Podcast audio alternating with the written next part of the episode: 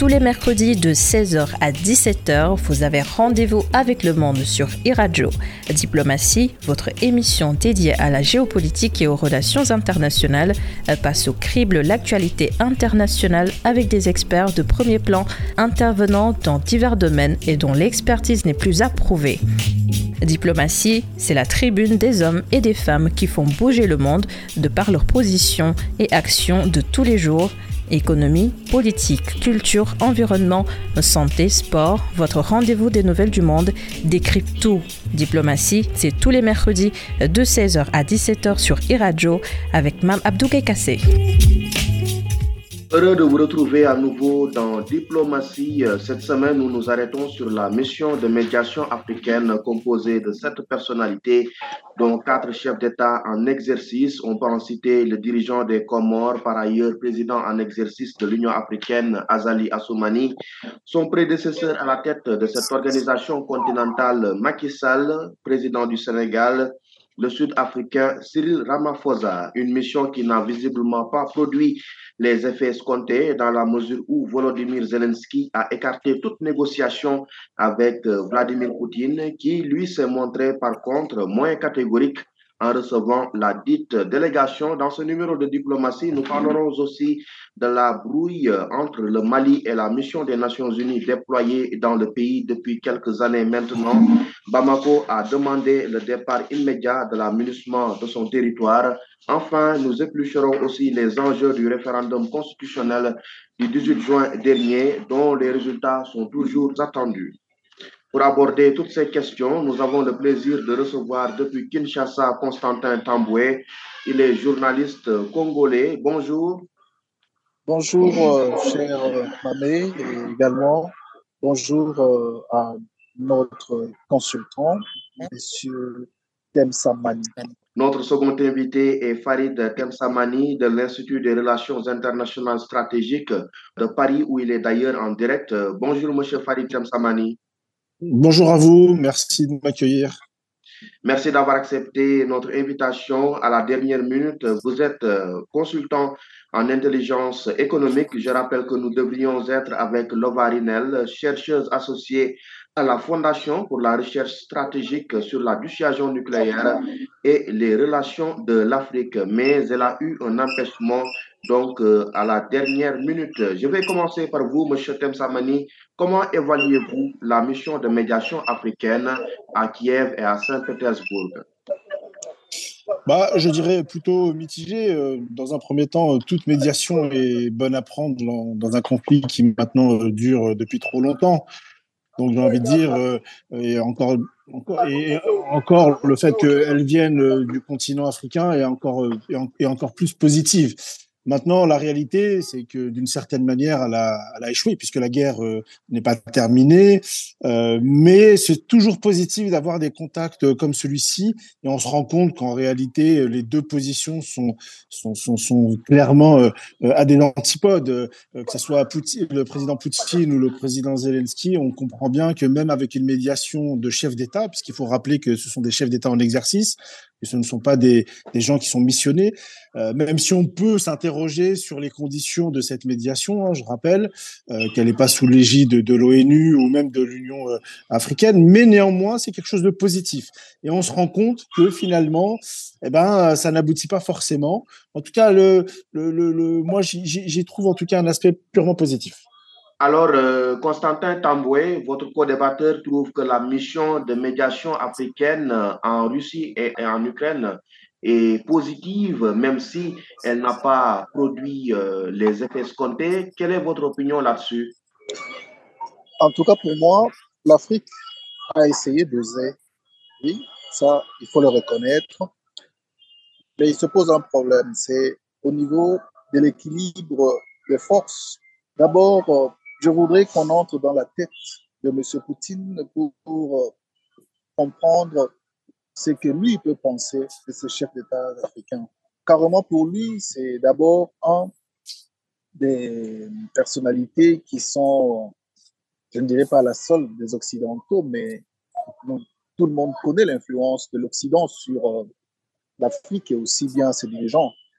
Alors, euh, les voir, c'est pas un respect, qu'il les a reçus. Mais en réalité, les négociations ou sinon la médiation, pour la réussir, il faudrait peut-être envoyer des personnalités, il faudrait pour Poutine des personnes en présence qui auraient la, la même force, le même poids au niveau politique pour négocier avec Poutine ou sinon le pousser à négocier avec euh, ses, ses, adversaires ou sinon euh, l'Ukraine est enfin d'arriver à la cessation des hostilités entre euh, la Russie et l'Ukraine.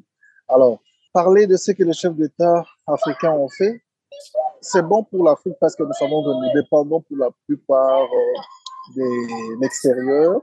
Nous connaissons l'influence économique de ces pôles sur l'Afrique. C'est vrai que ce côté-là, Poutine pourrait peut-être faire le jeu pour bénéficier aussi de ce que les autres puissances gagnent sur les terres africaines. C'est ce que nous voyons à travers le Mali et les autres États. Peut-être on en parlera après.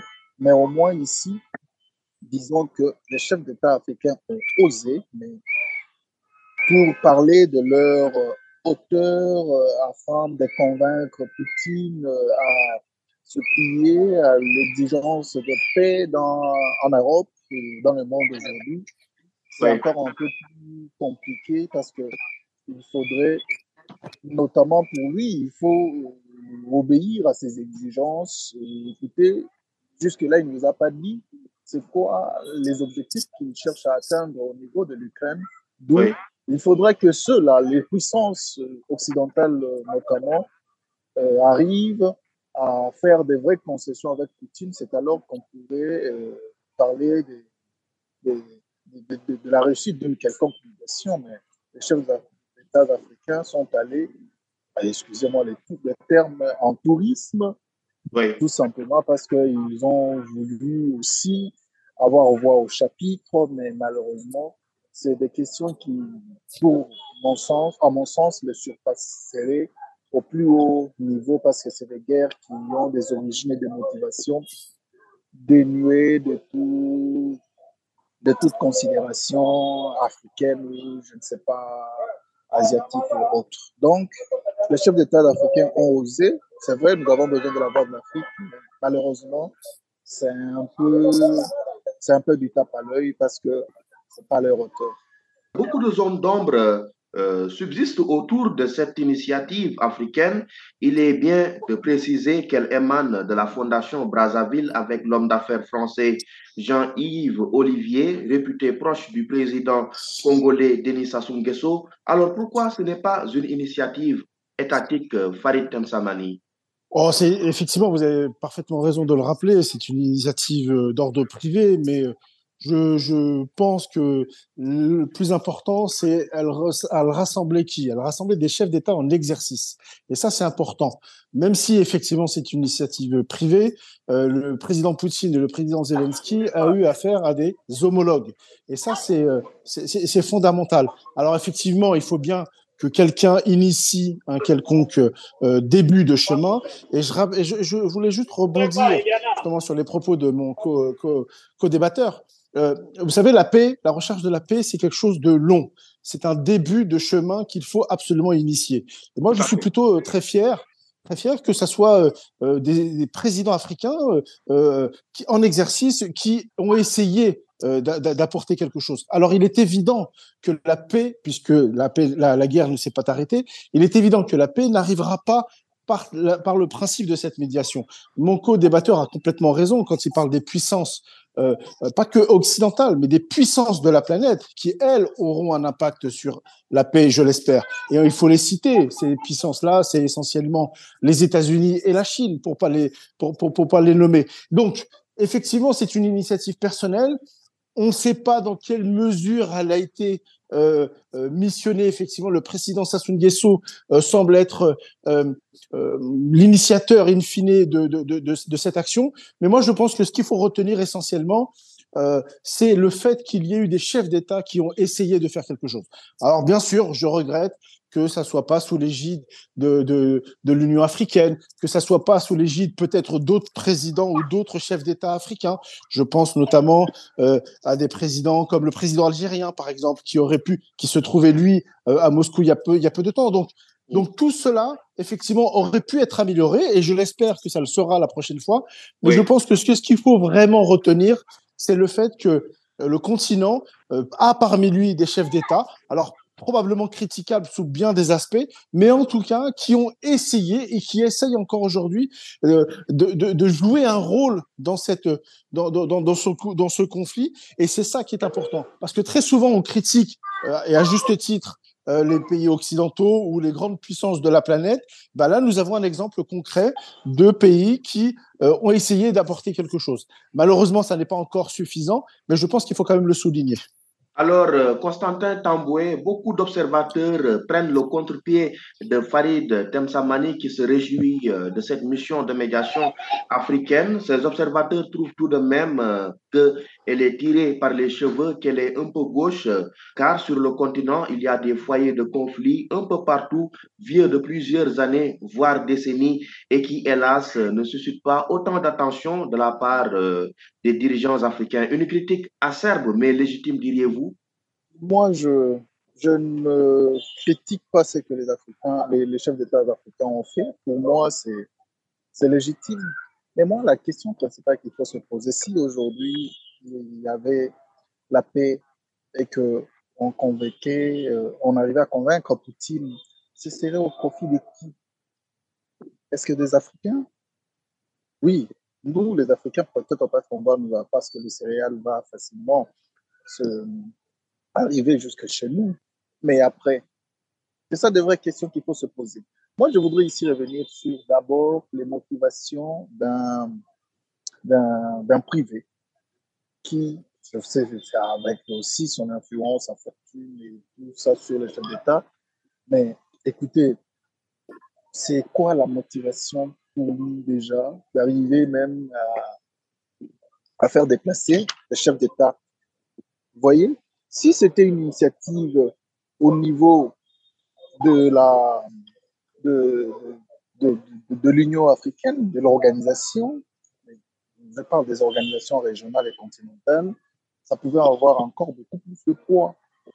C'est vrai qu'on a fait impliquer les, des, des, des chefs d'État qui sont aussi dans la gestion de ces organisations. Ça, c'est pas un problème. Mais écoutez, mais si ça venait directement, si l'initiative venait directement des organisations africaines, c'est ici aussi où il faut parler de la capacité des Africains de se prendre en charge, d'avoir des initiatives propres. C'est vrai que les idées peuvent nous venir de partout, mais l'initiative, on aimerait bien que ça soit aussi par nous-mêmes. C'est alors qu'on pourrait négocier d'égal à égal, avoir aussi un certain poids.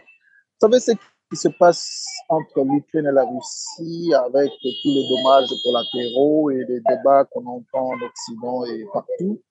Quelque part, les, les, les, les, les Africains, rassurez-vous, tous, nous sommes contre la guerre, le bruit des armes, mais au moins, ce sentiment anti-occidental est en train encore de remonter dans les esprits des Africains. Vous voyez des États qui font recours à cette même Russie. Moi, je suis en République démocratique du Congo, mon pays aujourd'hui. Si vous posez la question à l'opinion entre la Russie et, et le bloc occidental euh, dans sa particularité, parfois le choix est clair. Vous voyez Donc, je me dis, aujourd'hui, c'est le temps où il faut que l'on respecte les opinions le peuple dans sa majorité et aussi surtout de parvenir à faire la paix sans pour autant euh, avoir de parti pris. C'est justement ça le, le, sentiment que tous les Africains ont aujourd'hui. Alors, si c'est Poutine qui pourrait aider l'Afrique à arriver à négocier d'égal à égal avec les autres puissances pour les Africains, tant mieux. Mais si c'est le, même Occident qui va maintenir l'Afrique dans son paternalisme traditionnel que nous connaissons et surtout les intérêts économiques qui ne bénéficient pas aux Africains eux-mêmes, je vous jure, c'est encore un sérieux problème. cette histoire d'abord de la dette, vous connaissez ce que ça signifie, ce que ça rapporte à l'Occident. Mais venez maintenant en Afrique, le service de la dette, qu'est-ce qu'il ce qu'il apporte? Mais quand nous négocions peut-être avec la Chine, ou sinon aujourd'hui la Russie, qui fait des doux yeux à l'Afrique, c'est pourquoi je vous ai rappelé au début que c'est pas un respect parce qu'on est en politique, c'est pas un respect que Poutine a accepté de recevoir ce chef d'État. Mais sinon, en réalité, les sentiments anti-occidentaux augmentent autant que l'Occident aussi ne parvient pas encore jusque-là à rectifier ses tirs et à regarder l'Afrique comme étant un, un, continent qui régorge des, intellectuels et des, humains. Parlons même en termes d'humanisme, les chefs d'État africains ont fait une bonne chose, mais il faudra encore prendre un peu du temps. Ça, je pense que Slimani l'a rappelé. On pourrait euh, encore un peu prendre du temps pour parvenir euh, à cette putain. Euh, mais le problème est que face au soutien inconditionnel de l'Occident à Kiev, Moscou menace de ne pas renouveler l'accord sur l'exportation des céréales et intrants ukrainiens négocié l'année dernière par le président turc Recep Tayyip Erdogan, qui a été réélu pour un troisième mandat récemment. Ce paramètre ne peut-il pas servir aussi euh, d'alibi à cette mission de médiation euh, africaine, étant donné que l'Afrique est fortement tributaire euh, de ses produits alimentaires de grande consommation, dont le blé ukrainien et les fertilisants pour les agriculteurs et paysans, surtout en cette période d'hivernage Farid Temsamani. Oui, complètement. Il ne faut pas, faut pas nier effectivement l'intérêt que ont euh, une partie des, des, des pays euh, du continent euh, avec cette médiation et surtout le fait que c'est une ressource qui est importante pour, pour le continent. Ça, c'est évident. on a bien vu que l'accord qui avait été signé par le président turc est très fragile et qui n'est euh, euh, pas forcément toujours euh, appliqué. Et donc, du coup, d'une certaine manière, c'est une manière, c'est c'est une façon de dire, bah, écoutez, nous, nous sommes beaucoup plus neutres que cela, malgré nos liens avec les uns et les autres. Nous ne sommes pas aussi catégoriques, effectivement, que le bloc occidental ou en tout cas le bloc européen.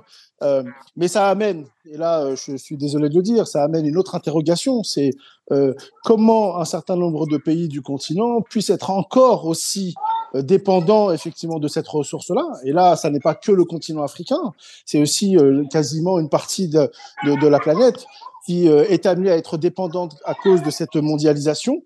Et, et donc moi, je suis, j'ai presque envie de dire, je suis presque, je suis presque ravi que l'on mette en lumière euh, cette dépendance pour que peut-être à un moment donné, un certain nombre de nos des économies africaines puissent se relever et être de moins en moins dépendantes. Et ça, c'est un, un, élément important. Alors cette mission-là, elle a probablement eu euh, cette volonté de nouer ces, ces, ces liens-là, mais je rappelle que pour le bloc pas que africain, pour le bloc beaucoup plus large que le continent africain. Nous avons délégué au président turc cette médiation et, euh, et aujourd'hui, je sais plus, je sais pas exactement ce qui, ce qui va être pour les, les mois euh, qui viennent, mais c'est important effectivement de mesurer pour le continent l'impact que le conflit peut avoir. Je voulais ajouter un élément. Farid, vous avez totalement raison. Mais c'est à cause de, du manque d'organisation de nos chefs, de nos dirigeants, que nous parvenons encore à chercher les céréales qui viennent d'ailleurs. Et pourtant, nous avons la possibilité de les produire ici, Farid. Vous l'avez rappelé. Mais quand nous nous pleurnichons pour euh, ces produits alimentaires, vous connaissez ce que l'Occident vient puiser chez nous? C'est de l'or, c'est le cobalt et autres, des minéraux stratégiques qui les rendent de plus en plus puissants qu'ils viennent puiser chez nous. Mais nous, on est encore derrière cette puissance pour aller chercher les voies par lesquelles peuvent euh, transiter les céréales et les fertilisants c'est quand même un peu ridicule pour nous et on devait chercher d'autres sujets pour lesquels on doit chercher la paix et non euh, se, rester encore cramponné sur les céréales et les fertilisants. Alors, si, si je puis me permettre, si je puis me permettre de rebondir effectivement sur ce qui vient d'être dit. Oui, allez, euh, vous, avez vous, avez complètement raison. Vous avez un nombre d'acteurs euh, de la planète qui viennent, euh, allez, utilisons le terme directement, qui viennent piller un certain nombre de ressources rares, et notamment, puisque vous êtes à Kinshasa, notamment au Congo, par exemple. Mais ce ne sont pas que forcément le bloc occidental. On parlait de la Russie et de la Chine tout à l'heure. La Chine, la Chine est le premier aujourd'hui importateur de métaux rares pour son industrie euh, sur, le, sur le continent. Alors, bien sûr, vous avez complètement raison. Moi, je pense qu'il faut absolument développer et que c'est une, presque une, malheureusement, c'est presque une honte d'aller voir mendier des céréales. Mais juste, très souvent, on, est très dur parfois avec, euh, les présidents ou les pays euh, de notre, du continent africain. Je rappelle juste que cette problématique de céréales ne concerne pas que l'Afrique. Elle concerne également l'Europe, elle concerne une partie de l'Asie, elle concerne une partie de l'Amérique du Sud. Donc effectivement, c'est une problématique liée beaucoup plus importante sur les, sur les pays africains, mais c'est une problématique liée à la mondialisation. Nous avons délégué, quand je dis nous, on va dire la planète d'une certaine manière, par souci d'économie euh, à un pays essentiel qui est l'Ukraine et la Russie, cette, cette, culture euh, du, du, blé. Mais ça ne concerne pas que le continent africain. Et alors, et, là, je vais juste terminer sur un élément, c'est pourquoi c'est important pour les présidents ou pour les pays pour les, dirigeants qui dirigent les pays africains, c'est mm. parce que c'est c'est une valeur fondamentale pour de, de, de, nourriture pour la population, tout simplement. Or, effectivement, les métaux rares qui enrichissent les multinationales de la planète euh, qui viennent du continent africain, c'est beaucoup moins visible en termes de besoins directement pour la population. Mais vous avez complètement raison. Je pense que l'un comme l'autre, il faut absolument s'y projeter, il faut absolument s'intéresser à ces sujets-là pour que les pays africains et le continent, au moins d'un point de vue continental, on puisse être moins dépendants d'ailleurs et notamment de l'Ukraine et de la Russie.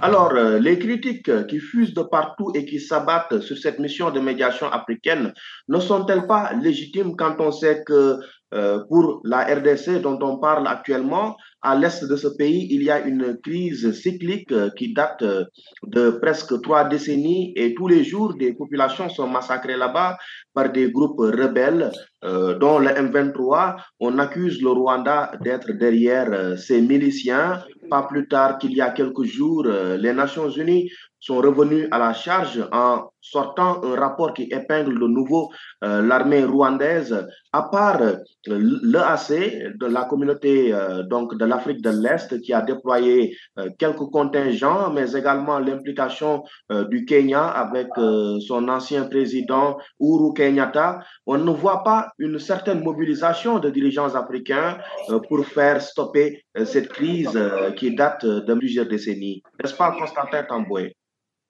Oui, mais ça, c'est un sérieux problème des Africains. C'est ici qu'il faut relever aussi le manque d'humanisme de nos dirigeants africains. Cette solidarité qu'on aimerait bien avoir. Nous avons vu la solidarité de l'Europe pour euh, la Syrie, pas seulement l'Europe, mais le monde entier, pour l'Ukraine plutôt, contre la, Syrie, parce que la Syrie agissait mal. Mais le Rwanda est ici à côté. Ce que le Rwanda fait en République démocratique du Congo, vous avez déjà entendu Sassou en parler ou bien vous avez déjà entendu Macky Sall ou euh, je ne sais pas euh, quel chef d'État africain en parler Non. Pourquoi? Oui, mais juste préciser, juste préciser que lorsque le président de la République Macky Sall euh, donc était président en exercice de l'Union africaine l'année dernière, il avait désigné le président angolais Joao Lorenzo pour jouer les bons offices entre Paul Kagame et Félix Antoine Tshisekedi Kilombo Il est temps aujourd'hui que l'on quitte dans les, hein, dans les, dans les, les, attitudes protocolaires pour passer à l'action. Vous voyez, pour euh, l'Ukraine et la Russie, l'Afrique s'est déplacée dans ses capitales. Et combien se sont déplacés Et il y a eu combien de sommets autour de cette question?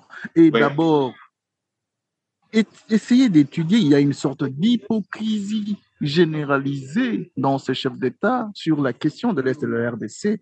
Mais vous voyez cette euh, République, cet Est de la République démocratique du Congo, c'est plus de 6 millions de morts dans, dans, dans, dans, dans presque 30 ans. Et qu'est-ce que l'Afrique elle-même, où on tue, où on égorge, où on fait des choses euh, horribles, a-t-elle fait pour ses contemporains? De la République démocratique du Congo. C'est ici, parfois, nous avons des attitudes, nous, Africains, de flatter les autres qui viennent nous piller et aller les, supplier pour qu'ils nous facilitent d'avoir le céréales. Entre-temps, nous perdons nos frères, nos sœurs sur place. Et puis, nos minéraux et nos terres sont exportés. C'est vrai que la Chine, mais la Chine, c'est le premier partenaire économique des États-Unis et ensuite de l'Europe. Donc, nous connaissons bien le jeu. Et si vous prenez les mines du, Congo aujourd'hui, je vais prendre la plus grande entreprise qui battait pavillon pour euh, les États-Unis a été revendue à qui? À un Australien. Et l'Australien n'a pas fait longtemps pour repasser la même entreprise à la Chine, entre les mains de la Chine. C'est-à-dire quoi?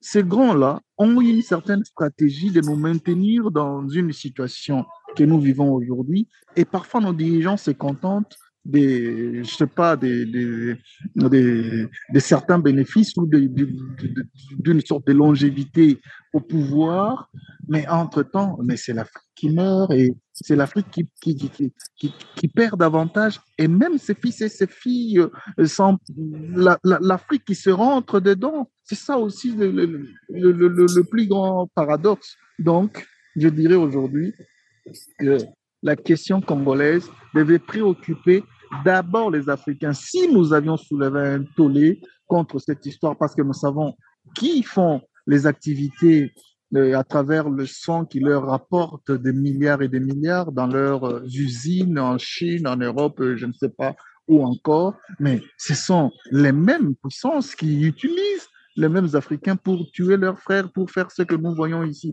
Peut-être que nous voyons le Rwanda. Non, mais le Rwanda a une responsabilité. Mais quand le Rwanda vient exploiter le coltan, l'or et les, les richesses de l'Est de la République démocratique du Congo. Et le Rwanda va revendre ça à qui? Où est-ce que le Rwanda a obtenu les capitaux pour devenir aujourd'hui l'exportateur, par exemple, du coltan dont il n'a même pas un seul euh, euh cara chez lui? C'est ça le vrai, le sérieux problème. Donc, on devrait avoir un dialogue franc entre occidentaux, entre les pays du Sud et ceux du Nord, et ça nous faciliterait la vie. Et nous, c'est en ce moment-là qu'on pourrait être aussi, on, pourrait avoir la, le cœur ouvert pour aller euh, rentrer aussi dans leurs euh, les problèmes qui les préoccupent, qui pourraient alors les, les, les aider à signer la paix parce que nous n'avons pas encore cette paix. C'est compliqué de nous demander beaucoup, c'est encore beaucoup nous demander. Alors, mais ne pensez-vous pas que la responsabilité relève avant tout d'abord euh, des dirigeants congolais qui devraient prendre les bonnes décisions il y a quelques jours, lors de son déplacement en Chine, dans le cadre de sa visite d'État, le président Félix Antoine Tshisekedi s'en est violemment pris euh, à la force est-africaine déployée à l'est euh, de son pays. Il disait que euh, ces forces ne s'interposent pas comme il le faudrait contre les groupes rebelles qui dictent leurs lois à ces populations, alors que c'est lui qui avait béni donc le déploiement de ces dites forces-là. N'y a-t-il pas une certaine contradiction? Mais où en sommes-nous avec le mandat? C'est les questions qu'avait posées le président Tshisekedi à la force et aussi bien aux dirigeants qui sont à la tête de ce pays, qui ont envoyé les forces ici. Moi, je pense que la revendication de M. Tshisekedi est légitime dans la mesure où la force avait un mandat qu'elle devait mettre en, en action, mais malheureusement, le mandat, on n'en parle même plus, mais entre-temps, Bounagana reste occupé, on continue à tuer, on continue à égorger. Et quand le, président Félix Tshisekedi a fait appel à cette force, c'est justement parce qu'il y a une certaine faiblesse au niveau de l'appareil de défense de, de, de, de, la République démocratique du Congo. Les forces armées, on en parlait des infiltrations à travers les mixages, les brassages et tout ce que nous connaissons, l'armée a été fragilisée. Mais faire appel, faire écoute à un ami, à un frère, à un voisin, ce n'est pas un péché, mais lorsque le voisin arrive, il travaille en dehors du mandat, en dehors des clauses de notre contrat. C'est là où ça posait problème entre le président Félix Tshisekedi, c'est pas pour rien. Est-ce que euh, êtes-vous d'accord avec lui, euh, Farid Temsamani, dans sa Oui, oui, en, en grande partie euh, complètement d'accord. Il faut pas oublier qu'effectivement, euh, c'est un conflit au Nord Kivu qui dure maintenant depuis, euh, depuis très longtemps, que ce sont des gens qui sont massacrés quotidiennement et que ce n'est pas quelque chose que l'on apprend euh, depuis quelques semaines. C'est quelque chose qui dure, malheureusement. J'ai envie de dire, et de manière, je m'excuse par avance, de manière très cynique, euh, on a évoqué tout à l'heure le fait que les chefs d'État africains qui euh, vont en médiation en Ukraine et en Russie sont incapables effectivement de réaliser ce type d'opération sur des territoires en conflit au sein même du continent. Mais j'ai envie de dire, mais parce que malheureusement, il existe une règle de bienséance entre dirigeants africains pour dire, voilà, nous ne faisons pas, ou en tout cas, nous, nous, allons le moins possible euh, s'occuper des voisins ici ou là, de manière officielle en tout cas, parce qu'officieusement, c'est autre chose. Et c'est malheureux parce que le conflit dure. Et si on parle de ce conflit-là, la réalité, c'est laquelle? C'est dès lors que vous êtes euh, à la tête d'un pays et que vous ne contrôlez pas physiquement euh, vos frontières, ce qui, est, ce qui peut être compréhensible pour un pays aussi grand que la République, démocratique du Congo, eh bien, c'est délicat. Mais mon co-débatteur a complètement raison. Il y a une hypocrisie euh, euh, africaine, mais également occidentale en la matière, parce que, en fait, c'est une zone économique qui est très riche, c'est une zone qu'on exploite et qui, derrière, vous avez des profiteurs de guerre qui parfois sont même à la tête de ces conflits-là. Faut pas oublier, faut pas oublier que l'armement qui qui arrive sur ces territoires-là, sur ces zones-là, eh bien, il y a bien une provenance, il y a bien des fabricants, il y a bien des marchands, et donc du coup, vous avez toute une hypocrisie, mais qui, j'ai envie de dire, malheureusement, et c'est très et encore une fois, je m'excuse parce que vous avez des gens qui souffrent et qui meurent quotidiennement, mais qui est pas, qui est très ancienne, qui n'est pas nouvelle dans notre sur le continent africain. Et ça, il faut il faut il faut il faut il faut bien le comprendre. Maintenant, euh, les moyens qui sont à la disposition du président de la RDC pour mettre fin à ce conflit-là, effectivement, sont faibles par rapport à un conflit qui est alimenté, puisque c'est un secret de polichinelle, notamment par le voisin euh, Rwanda, qui lui-même est soutenu par la puissance occidentale qui est les États-Unis d'Amérique. Il faut il faut, il faut, faut pas se cacher derrière ça. Maintenant, la réalité, c'est que euh, ça doit être un sujet qui doit être porté. Et là, j'ai l'impression, et là, je rejoins complètement mon co-débatteur, qu'un certain nombre de pays du continent, en fait, ne. Alors, vous avez évoqué tout à l'heure euh, euh, Macky Sall lorsqu'il était euh, à la tête de l'Union africaine, mais en réalité, c'est très faible. Aujourd'hui, si vous posez la question sur le continent, quel que soit, alors bien sûr, hormis en RDC, au, Rwanda et en Ouganda, mais si vous posez la question au Sénégal, si vous posez la question au nord du continent, eh bien, c'est un sujet qui intéresse peu. Et ça, c'est très malheureux parce que ça veut dire très clairement que vous avez une absence de solidarité et une absence de vision pour l'échelle continentale, malheureusement. Vous suivez Diplomatie sur e-radio. Votre émission géopolitique reçoit cet après-midi du 21 juin 2023 Constantin Tamboué, journaliste congolais en direct de Kinshasa, et Farid Temsamani, expert en intelligence économique en ligne depuis Paris. Dans la seconde partie de ce rendez-vous, nous parlons compromis du Mali à moins de deux semaines du réexamen de son mandat par le Conseil de sécurité de l'ONU, la mission euh, de la paix MINUSMA a été sommée de plier bagage euh, par le pouvoir de Bamako le 16 juin dernier devant l'Assemblée générale euh, de l'organisation à New York sous l'égide du ministre des Affaires étrangères malien Abdoulaye Diop. Un divorce inéluctable, diriez-vous, Farid Temsamani? Oui, euh, complètement. C'est tout sauf, tout sauf une surprise, euh, malheureusement, ce, cette demande précipitée. On connaît le calendrier.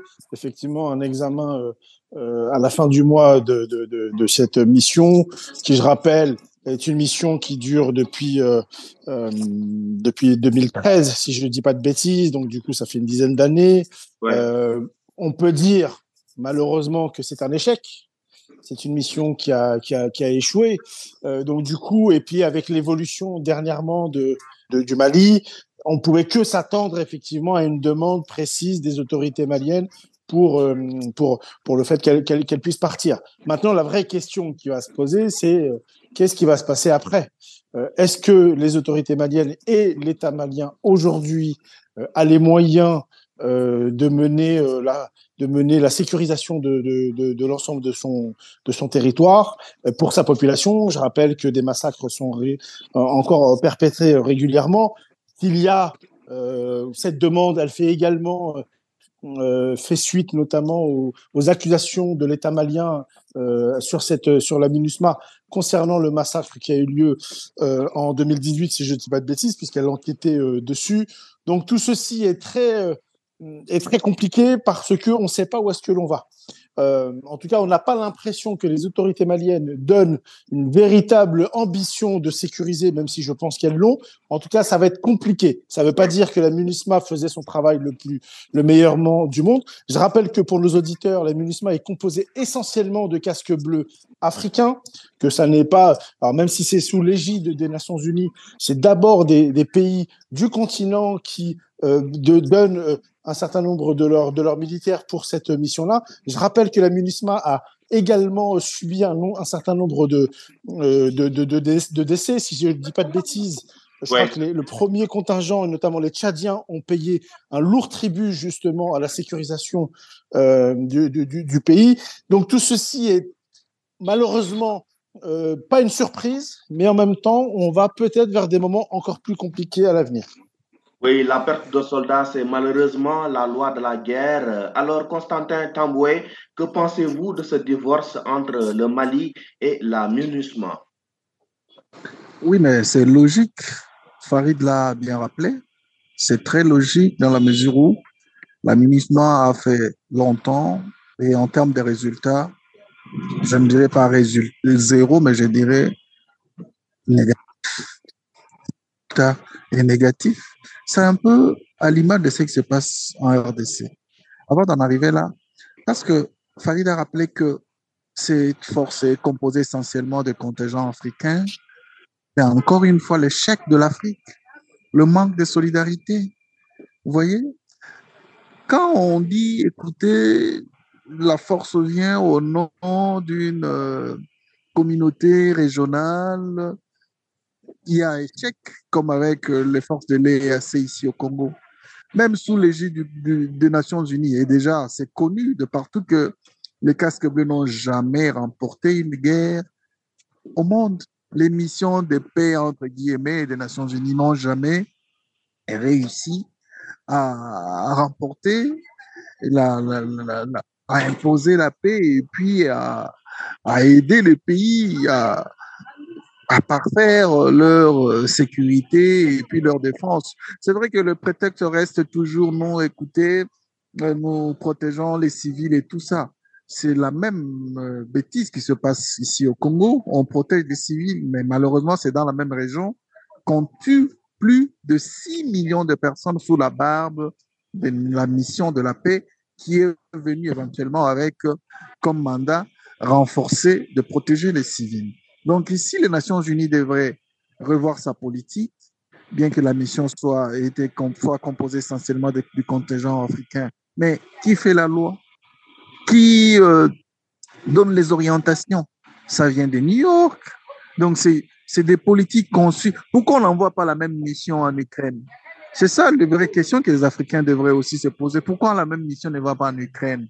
La même mission ne va pas en, en Afghanistan ou bien dans d'autres régions. C'est justement parce qu'ils comprennent que nous, nous sommes faibles et qu'on pouvait nous exploiter même au niveau psychologique. C'est pourquoi on nous envoie des missions faites de toutes pièces. Et vous savez que sous d'autres cieux, comme chez nous au Congo, on aurait, je l'ai dit, on aurait même surpris certains casques bleus dans le commerce illicite des minerais. Vous voyez ça? Donc, c'est des choses qu'il faut repenser au niveau des organisations euh, planétaires. Moi, j'ai suivi le président Sarkozy en, 2000, euh, en 2022 dernière lorsqu'il parlait de la guerre en Ukraine. C'est qu'il est temps de repenser, de réformer, de revoir, de donner de nouvelles à ces organisations internationales. Oui, mais si c'est la paix, il n'y a pas de paix sans guerre. Il n'y a pas de paix sans guerre, et surtout lorsque l'ennemi vous brandit déjà la guerre.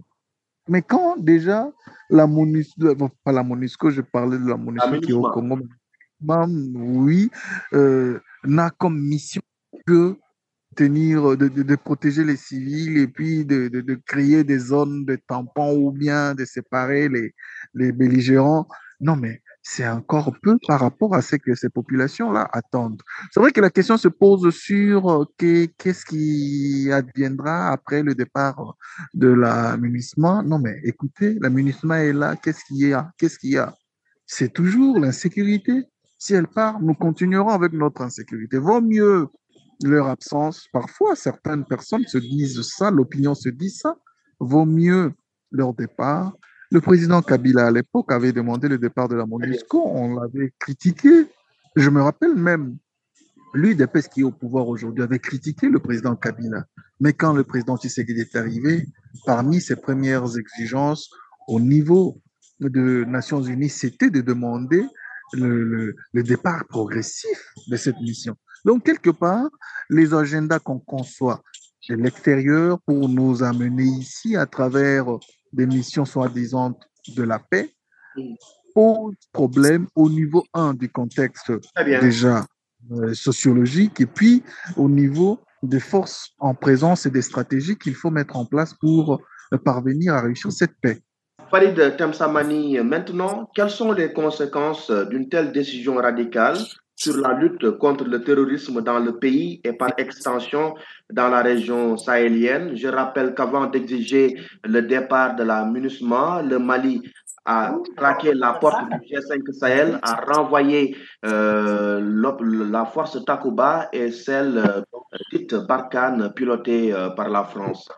Alors, vous, vous, avez fait référence effectivement au, au, terrorisme euh, dans, dans, dans, la région et je pense que c'est juste. Alors, ce qu'il faut quand même rappeler, c'est que euh, euh c'est une demande officielle de l'État euh, du Mali, c'est-à-dire que la mission de la MINUSMA est toujours présente physiquement à, à l'heure où on parle sur le territoire, d'une part. Donc, selon moi, mais euh, les discussions sont assez tendues effectivement euh, à l'ONU, mais en fait, elles risquent d'être remplacées par une autre mission. On a évoqué tout à l'heure notamment euh, le continent, le continent et notamment les organisations qui sont propres au continent. Eh bien, je pense que c'est le moyen, c'est le moment peut-être de prendre le relais, d'avoir une mission purement africaine alors, euh, dans le passé, elles n'ont pas toujours été couronnées de succès, mais je pense que c'est peut-être l'occasion pour un certain nombre de pays et d'organisations continentales de dire, voilà, nous allons aider euh, ce pays euh, qui est le Mali face à cette situation. Tout à l'heure, la comparaison a été faite notamment avec l'Ukraine et la Russie. Je ne pense pas que ça soit du même ordre en toute objectivité. Euh, euh, il y a une agression d'une certaine manière. Alors on peut discuter le pourquoi on a été jusqu'à l'agression, mais en tout cas c'est un État complet qui a agressé un autre État. En l'occurrence au, Mali, c'est beaucoup plus subtil l'insécurité, euh, notamment euh, dans, au Normandie et avec les, les, les, les, djihadistes, puisqu'il c'est comme ça qu'on les nomme, de la région sahélienne, elle a une histoire, elle a une vocation. je ne parle même pas des, des, des, des régions Touareg, mais tout ça est, est, est, imbriqué. Et je rappelle une dernière chose, c'est que la, la, la, la, la, situation du Mali au début euh, de cette mission-là, de ce mandat-là, elle était, était complètement différente de celle d'aujourd'hui. Donc tout ça, il faut les prendre en considération.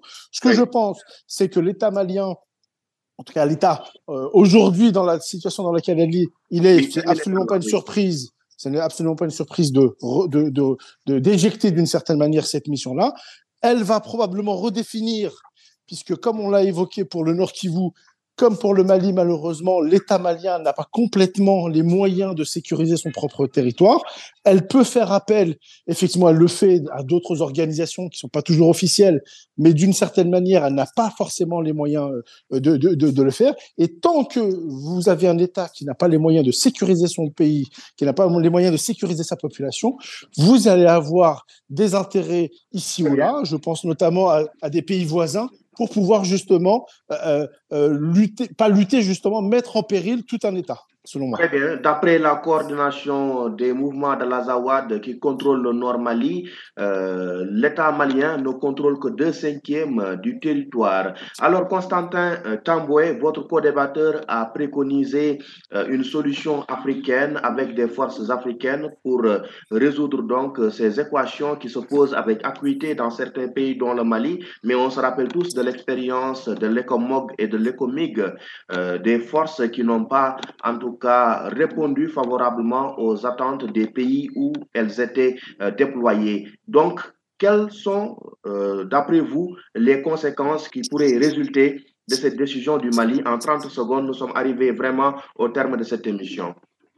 Ce qui est vrai, les solutions ne peuvent être que africaines. C'est vrai que les autres partenaires pourraient apporter leur euh, soutien, mais sinon, s'il faut que ce, partenaire apporte leur soutien, c'est avec aussi notre contribution, des agendas conçus avec nous, très objectifs.